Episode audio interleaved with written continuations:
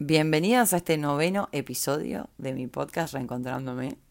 Me parece increíble que ya lleve más de 10.000 descargas, así que gracias a cada una de las personas que me escuchan, que me dan su feedback o que me hacen sus comentarios o que me dan para adelante o que comparten lo que hago, porque sinceramente es la razón por la cual estoy acá desarrollando este contenido. Así que dicho eso, les doy la bienvenida oficial a este noveno episodio que se llama Una vez consciente, no podés ser indiferente. Lo escuché en un podcast de Mi Astral, que lo estaba terminando y lo comentó, y dije, wow, yo voy a hacer un episodio de esto, porque esto me representa 100% de cómo viví en piloto automático durante, te diría, unos 28, 29 años. Y hace ya un par de años que empecé a generar conciencia, que empecé a conectarme conmigo misma. Y les quiero compartir un poco cómo ha sido ese viaje y cómo me han criado mis padres con el mayor de sus esfuerzos y cariño pero con un enfoque mucho más profesional y mucho más académico y no tanto a nivel de desarrollo personal, inteligencia emocional, etc. Entonces les quiero compartir un poco cómo ha sido ese descubrimiento que he tenido en el, en el correr del tiempo, un poco contándoles mi historia y qué fue lo que, lo que fue haciendo que yo haga como este despertar de conciencia y empezar a ser mucho más consciente de lo que me hace bien, de lo que me hace mal, de lo que quiero, de lo que anhelo, de lo que aspiro, de lo que sueño y por qué no me conformo y por qué prefiero estar así. Y yo creo que, realmente eh, una vez que te haces consciente de, lo que valés, de lo que sos, de lo que querés, y es muy difícil ser indiferente a eso y conformarte con otra cosa.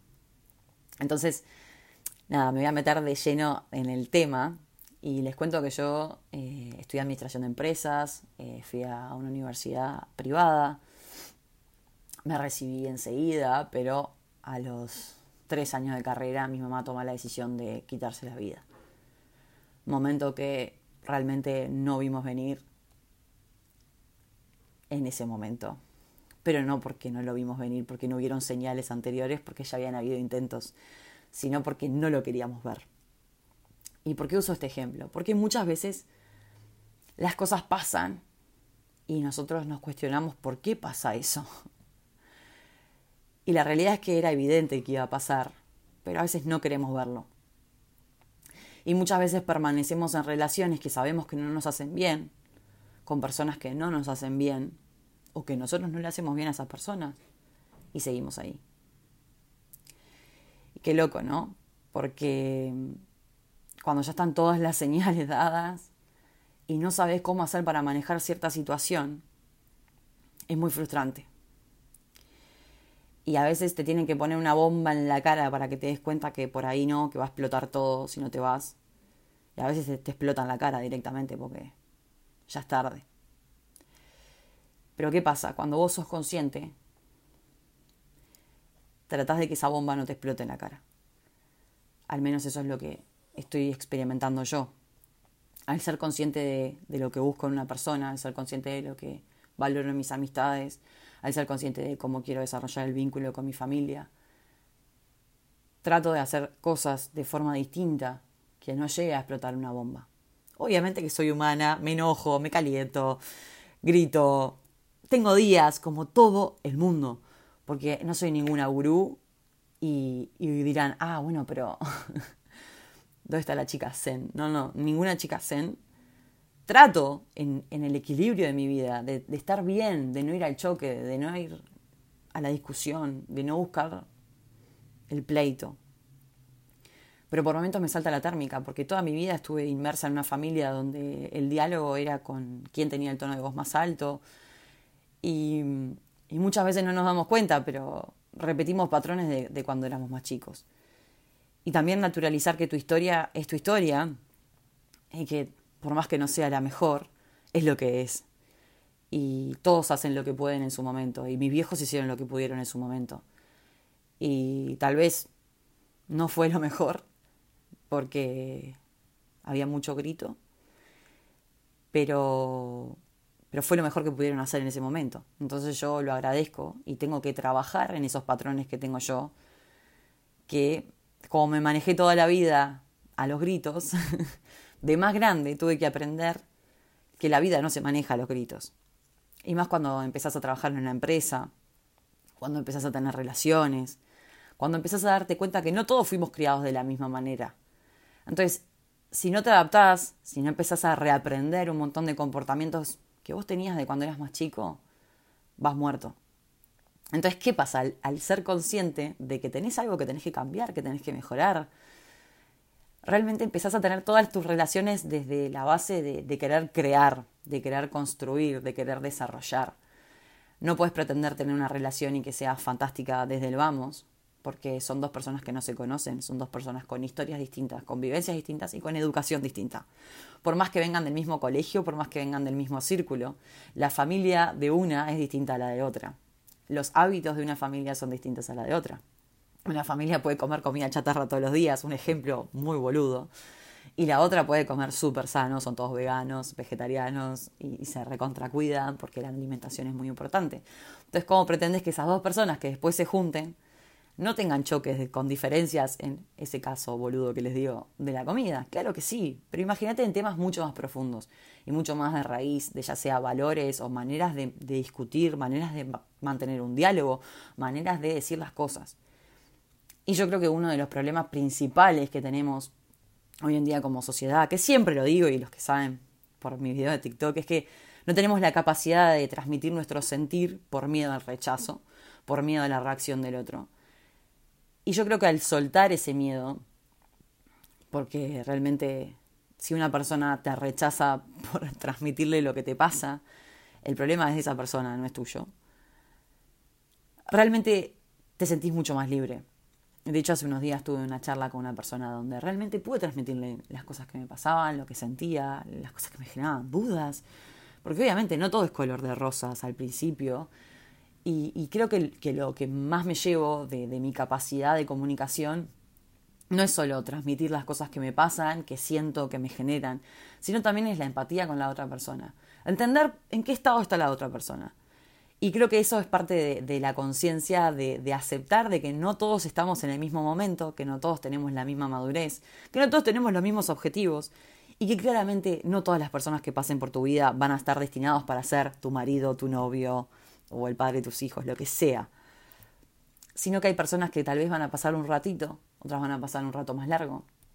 Pero el rato que estén en tu vida, al vos ser consciente de lo que querés, de lo que valorás y de lo que realmente disfrutas, no vas a dejar que cualquier persona ocupe ese lugar en tu vida. ¿Por qué? Porque una vez que sos consciente de lo que valés, de lo que querés, de tu sentir, de que realmente sos un partidazo y que cualquier persona se moriría por estar contigo, por todo el esfuerzo que has hecho en tu vida, por todo el proceso que has vivido, porque realmente sos una persona de fierro, ahí te das cuenta que no importa si la otra persona no decide estar más cerca tuyo. Vos confía. Confía que sí va a haber una persona, o varias, que quieran estar contigo. Y el día que soltás ese miedo, el día que sos consciente de la gran persona que sos, nunca más vas a tener miedo a estar solo. Porque primero que nada te amigaste con vos mismo, sabes que si vos estás mal con vos mismo, no puedes estar bien con nadie, siempre lo digo. Pero principalmente es porque ya no vivís en piloto automático. Y te das cuenta 100% que vos sos responsable de tu felicidad. Ya no le depositas tu felicidad a un tercero sos vos 100% responsable. Te das cuenta que tu día a día empieza contigo y termina contigo. Ni que hablar de tu vida, ¿no? Que empezaste solo y la vas a terminar solo. Si vos realmente no tenés una buena relación contigo mismo, que por eso te digo, sé consciente de lo que te gusta, de lo que querés hacer, de tus metas. No te pongas 800 metas, ponete metas a corto plazo, realistas. Obviamente que no es un proceso fácil ponerse metas, pero empezá a poquito. ¿Querés cambiar algo? ¿Querés bajar dos kilitos? Bueno, ponete la meta. ¿Querés cambiar el exceso de azúcar que consumís? A mí me pasa. Me cuesta horrores no comer azúcar. Lo hablo con mi entrenador y le digo, pero no entiendo, no puedo. Y bueno, naturalizo que tengo periodos que estoy más ansiosa y tengo periodos que estoy más tranquila y convivo con eso. Y no soy perfecta, ni hay que hablar que no soy perfecta, pero trato de llevar mi vida con un equilibrio, con ejercicio, con meditación, con alimentación. Cada tanto tomo, cada tanto salgo. Pero trato de que no haya excesos. Trato de que todo esté como en un equilibrio. Sí que soy ansiosa, sí, recontra, pero soy consciente que soy ansiosa y trabajo para no serlo. Y yo creo que ahí está la clave de todo. Cuando vos sos consciente de lo que te da miedo, de lo que te genera ansiedad, de que saber que estás en una situación que no te suma y principalmente entender qué es lo que despierta esas alarmas, esas inseguridades y aprender a irte a tiempo. Creo que eso es súper importante. Y créanme que una vez que sos consciente de quién sos, qué querés, qué es lo que te hace bien, ya no puedes ser indiferente y ya no te puedes aguantar cualquier situación y cualquier persona no vale en tu vida. Vas a estar muchísimo más selectivo, vas a tener muchísimo más criterio y vas a apuntar a personas que estén mucho más abiertas al diálogo, porque es real que somos espejos y empezás a traer gente que está dispuesta a tener una conversación. Y sí, vos dirás, sí, pero me pasaba trayendo gente de mierda. Yo lo dije en uno de mis videos de TikTok. Y sí, porque yo estaba hecha pelota y lo único que quería era validación, porque mi autoestima estaba por el piso, aprobación, validación. Y lo único que te genera es más vacío. Y aprender a manejar tu vacío existencial después de una ruptura, que hace poco una amiga me dice, ¿cómo se hace? O sea, ¿qué, qué haces? Y lo que yo le decía es, y le puse este ejemplo choto, que le digo, lo que pasa es que cuando vos estás en pareja, es como que trabajás en un equipo. Son dos personas trabajando en el mismo equipo de trabajo. Cuando ese equipo se disuelve y empezás a trabajar sola, vos sos responsable de muchísimas más cosas. Entonces te tenés que poner el equipo al hombro. Te tenés que conocer mucho más. Te encontrás con tus fantasmas. Empezás a tomar decisiones que capaz antes las tomaban en conjunto, ahora las tenés que tomar sola. Y todo ese proceso de aprendizaje que yo lo viví, por eso se lo podía transmitir a mi amiga, es de las cosas más enriquecedoras que he vivido en mi vida. Y agradezco haber tenido este periodo de soltera. Porque si yo no hubiera estado sola, nunca hubiera tenido la oportunidad de desarrollarme, de independizarme, de tomar decisiones por mí misma, sin seguir saltando de relación a relación por tener una dependencia emocional impresionante. Porque hay gente que no puede no estar en relación, que sí o sí salta de relación a relación porque no sabe estar solo. yo creo que de las cosas más valiosas, si acabas de dejar o estás soltero o lo que sea, es este periodo es este periodo de conocimiento, es este periodo de conciencia realmente de lo que vales. Y no tengas miedo, no tengas pánico, no te pongas ansioso. La vida no pasa por tener pareja o no tener pareja, la vida pasa por estar bien con vos mismo y cuando menos lo esperes las cosas llegan. Porque cuando tiene que ser es, pero capaz el universo te está preparando para algo y te está dando señales y cosas que tenés que seguir trabajando. Hay inseguridades que tenemos que trabajar. Bueno, trabajalas. Enfócate en estar bien vos. Y esa es la clave de todo. Porque realmente cuando sos consciente de que tenés cosas por trabajar, ya no lo podés evitar, no podés ser indiferente y es real, o sea, esta frase que estoy diciéndoles no, no, no para de resonar en mi cabeza. Por momentos digo, ojalá fuera indiferente de nuevo, ojalá volviera al piloto automático, por momentos me encantaría, pero ahora no puedo, todo lo pienso mucho más, todo lo razono mucho más, quiero construir, quiero desarrollar, quiero realmente vínculos sanos, sin pretender que la otra persona sea perfecta y que sea ayornada, e, exacta con mi personalidad. Siempre con el diálogo y la empatía vas a construir mucho más. Y la idea es crear vínculos de cualquier índole ¿eh? que sean sanos, que realmente te sumen en tu vida. Y nada, va por ahí. Manejando las expectativas que no son sanas, porque las expectativas son como una esperanza que vos tenés de que esa persona sea de cierta manera. Se lo, se lo dice la, la persona más expectativa dependiente que tuve toda mi vida. O sea, realmente siempre le puse mucha expectativa a las cosas y me daba tremendos palos porque me desilusionaba, porque la gente no actúa como yo quería que actuaran, actúan como ellos quieren actuar. Y sí, muchas veces me cuesta. Espero que la gente sea más atenta o espero que tenga ciertos detalles y no los tienen. Y no puedo pretender que todo el mundo sea igual a mí.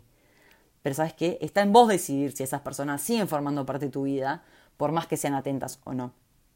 Y vos sos consciente de eso de hasta qué punto te hace bien o te hace mal estar con cierto tipo de persona. Así que espero que les haya servido este episodio. Es como una reflexión bastante grande de, lo que es la conciencia, de cómo podés llegar a, ser consciente, de que no es un proceso fácil, de que pasar de vivir en piloto automático y ser una maquinita del estudio del trabajo, a pasar a ser un ser más conectado con tu sentir, con tus objetivos, con todo y empezar a disfrutar mucho más el día a día es algo muy liberador, por lo menos a mí me, encanta y es algo que siempre comparto. Yo pasé de tener días que digo, la puta madre, quiero que se pase esta semana, a hoy en día realmente le agregaría días a la semana, horas al día. Y eso nunca me había pasado. Y es porque disfruto tanto mi día a día, me encanta todo lo que hago, realmente lo disfruto, que sinceramente le agregaría horas.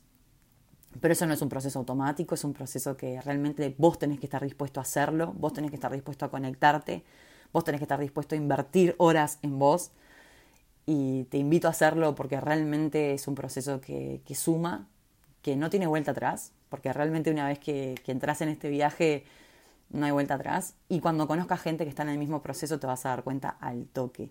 Gente que realmente también ha estado por este, este camino, conectas mucho mejor, esa persona tiene otro tacto, otra empatía y realmente las cosas fluyen mucho mejor.